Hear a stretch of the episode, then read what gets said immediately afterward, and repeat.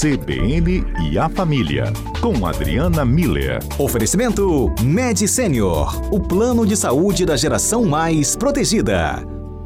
Adriana Miller é terapeuta familiar, psicóloga, está sempre conosco para nossa alegria.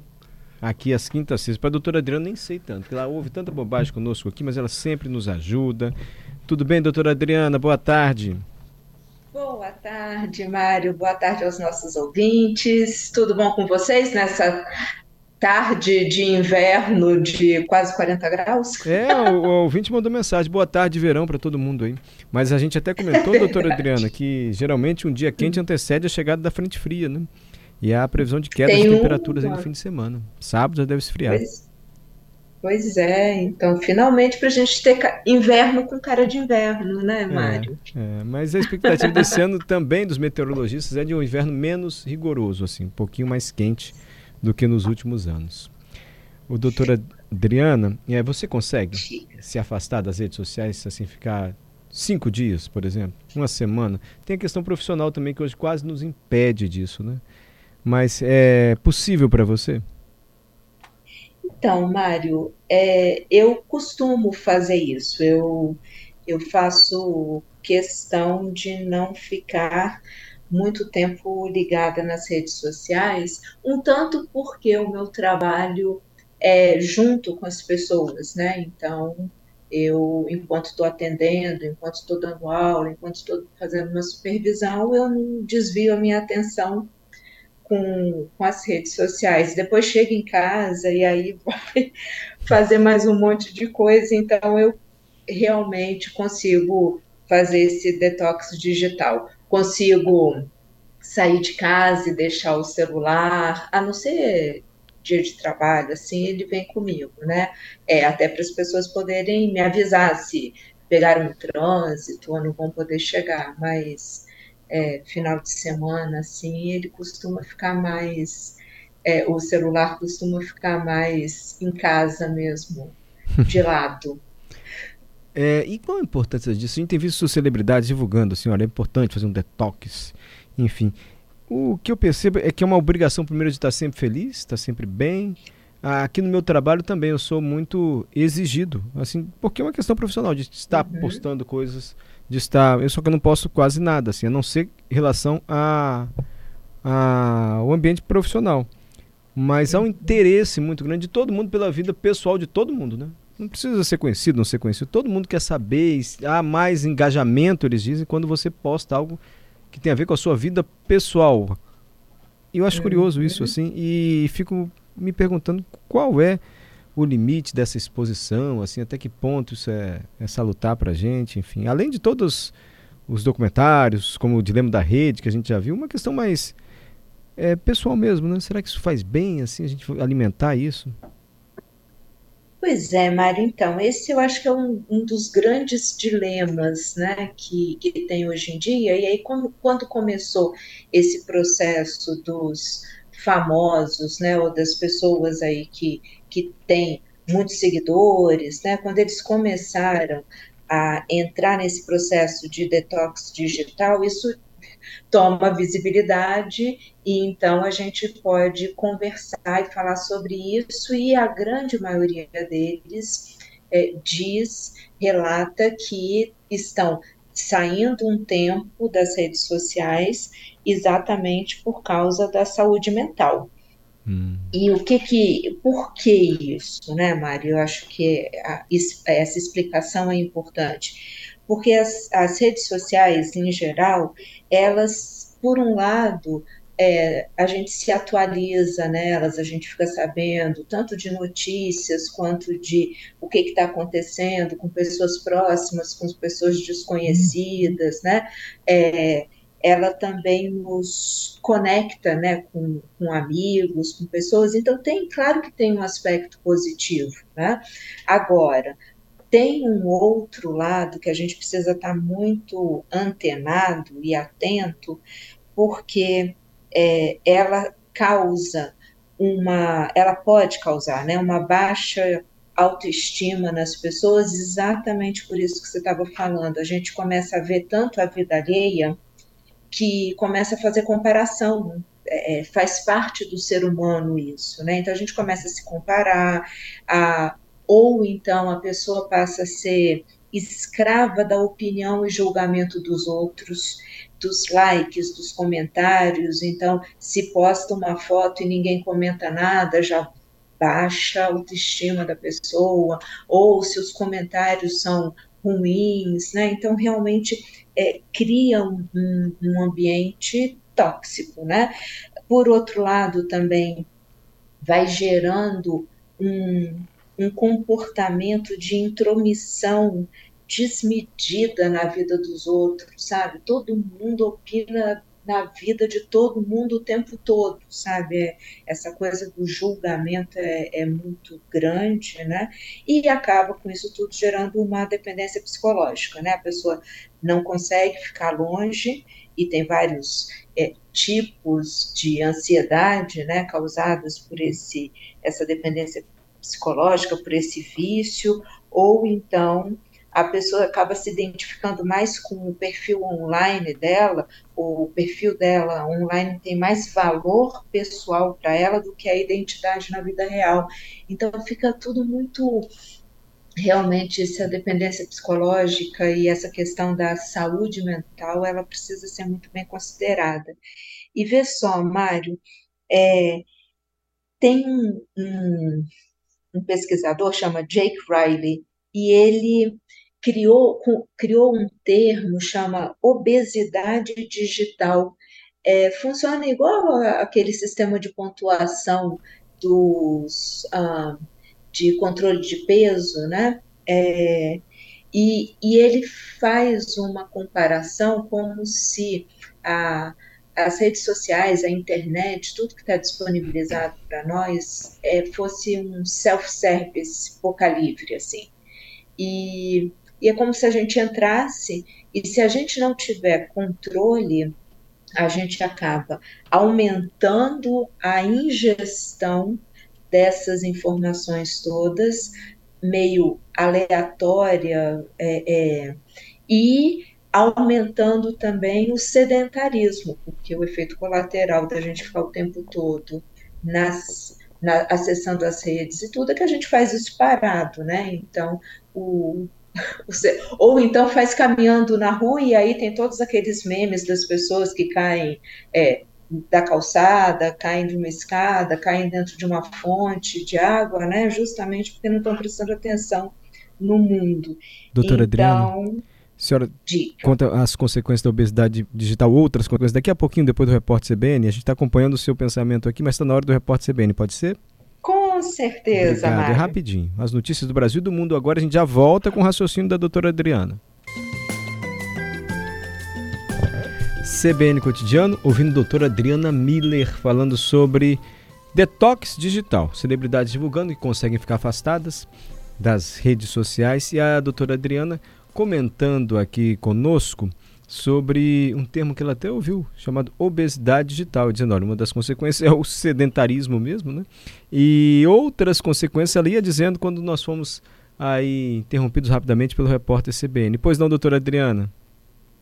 É, então, essa obesidade digital, Mário, ela é um sistema de pontuação, né, que vai levando em conta alguns aspectos como o número de dispositivos que a gente tem conectados simultaneamente, o, a quantidade de vezes que a gente se conecta por dia, é, a quantidade de mensagens que são enviadas, enfim, tá vendo? O, o quanto de interação e de tempo que a gente leva consumindo e interagindo, e também leva em consideração o sedentarismo, e aí, diante desse cenário de é, uma obesidade digital, de um, um alto consumo né, que as pessoas estão tendo de todos esses conteúdos, a importância da gente ter esse detox, né, que é o que a gente faz quando realmente a gente percebe que está acima do peso, né? A gente vai fazer uma dieta, a gente vai ser mais consciente sobre aquilo que a gente está consumindo e a gente vai é, incluir atividade física, enfim, a mesma coisa a gente pode e deve fazer na nossa vida, e, de novo, o que essas celebridades estão fazendo é mostrando os efeitos positivos disso na saúde mental. E, e, o que, que as pesquisas mostram, Mário? É que realmente, quando a gente se afasta das redes sociais, é, acontece todo um, um novo reorgan, é, uma nova reorganização interna.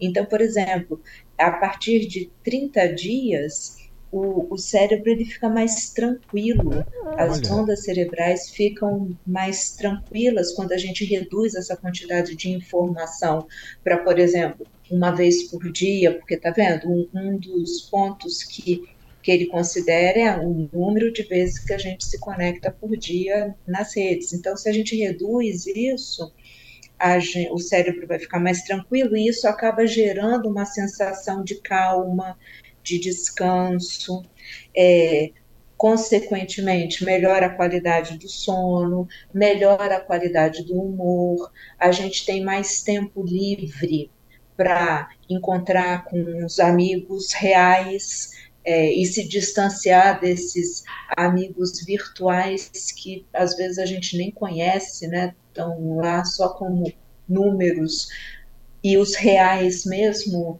querendo tomar um cafezinho, ouvir um rock hoje com a gente, né? Enfim, é, e também com esse tempo livre a gente poder ter o, o, o, a decisão né, do que fazer com a nossa vida, na nossa vida, e viver essa alegria né, da gente estar na vida mesmo, vendo esses entardecer tão bonitos que, tão, que o inverno traz para gente, né, possibilita para gente, esses dias de céu azul, essas conversas com as pessoas que são amigas, que são queridas. Então, e, e, fazendo até um gancho com o que a gente falou na semana passada, tendo a possibilidade de não fazer nada e curtir isso, né? É, no sentido do ócio criativo, positivo, né? Então, eu acho que tudo isso, quando a gente pensa, né, Mário, é, sensação de calma, de descanso, cérebro mais tranquilo, qualidade de sono, qualidade de humor, é, vida social reativada, vivendo com alegria, é, conseguindo ter um tempo de, de ócio positivo, produtivo, isso tudo tem a ver com saúde mental. Então, sim, a gente se distanciar da, dessa, é, dessa quantidade enorme né, de é, redes sociais e de demandas né, da, da digital realmente surte um efeito muito bom. Eu acho que vale a pena a gente fazer a, a experiência, né? Eu também acho, ainda mais com as consequências que você falou e as pesquisas indicando, né? Agora você há de ter paciência comigo, mas eu preciso que você diga mais uma vez em relação aos filhos, às crianças grudadas no TikTok, enfim, tira uma adolescente da frente do celular. Ou tira uma criança menor, um garoto da frente de um joguinho. É muito difícil, doutor. Os pais, eles têm o direito e até o dever de interferir nisso, de fuçar o que, que as crianças estão vendo e de impor regras. Pois é, Mário, aí eu acho que tem um outro aspecto, né? Além do, de um detox digital, principalmente agora que nós vamos começar o período de férias, né? Isso. Então, sim, é importante, assim, a gente sabe que é um espaço de interação social da geração do século XXI. Então, a gente precisa também respeitar isso. Por outro lado, é, eu acho que cabe aos pais a gente proteger os nossos filhos. Então, nessa mesma internet onde os amigos estão, as pessoas maldosas também estão. Então, a gente tem que saber muito bem aquelas, responder aquelas três perguntas no mundo real e no mundo digital. Onde meu filho está, com quem, fazendo o quê? Isso, a gente precisa estar tá com isso muito bem claro. E às vezes, para isso, eu vou precisar sentar do lado do meu filho e ver o, o que que, onde ele está, fazendo o que, com quem, né? Conhecer esses, essas pessoas que estão online, porque sim, é, existe esse, esse perigo. Então, eu acho que tem um lado de proteção que cabe aos pais. Conversar com os filhos, falar desses perigos, abrir esse espaço de, de diálogo em casa e aí entrando, fazendo gancho com detox digital, por favor, espaço de diálogo real na mesa ou na varanda de casa, não é por pelas redes sociais. É, é ali, olho no olho, né, conversando, trocando ideias, sabendo o que, que o filho acha, o que, que a filha pensa sobre determinado tema. É, eles estão sabendo que essas celebridades estão fazendo detox digital? Devem saber, eles estão, eles estão nesse universo. O que, que eles acham disso? Vamos fazer experiência aqui em casa? E também, Mário, cabe aos pais, porque não adianta só a gente virar e falar assim, você não pode mais usar, ou só vai usar o celular, o computador, três horas por dia. A gente também precisa proporcionar a esses, essas crianças, esses adolescentes, opções do que fazer. Porque se a gente não promove esse movimento também agradável, bom, na vida real, eles não sabem, eles realmente não sabem o que fazer. A gente viveu essa experiência de brincar na rua, pular amarelinha, brincar de pique-esconde, soltar pipa. Eles não, eles não, não, nem conseguem mais. A, a rua não é mais esse espaço para a gente poder se divertir, é um espaço para realmente a gente olhar para um lado para o outro, porque vai vir o carro, a moto, a bicicleta, né? Então, eles não tiveram essa experiência, então eles não conseguem criar é, opções que não sejam pela tela. Então, eu acho que promover encontros em casa para uma pizza, dormir todo mundo, assistir um filme juntos, ou irem para uma sessão de cinema mesmo, levar com os coleguinhas, sabe? Fazer essa,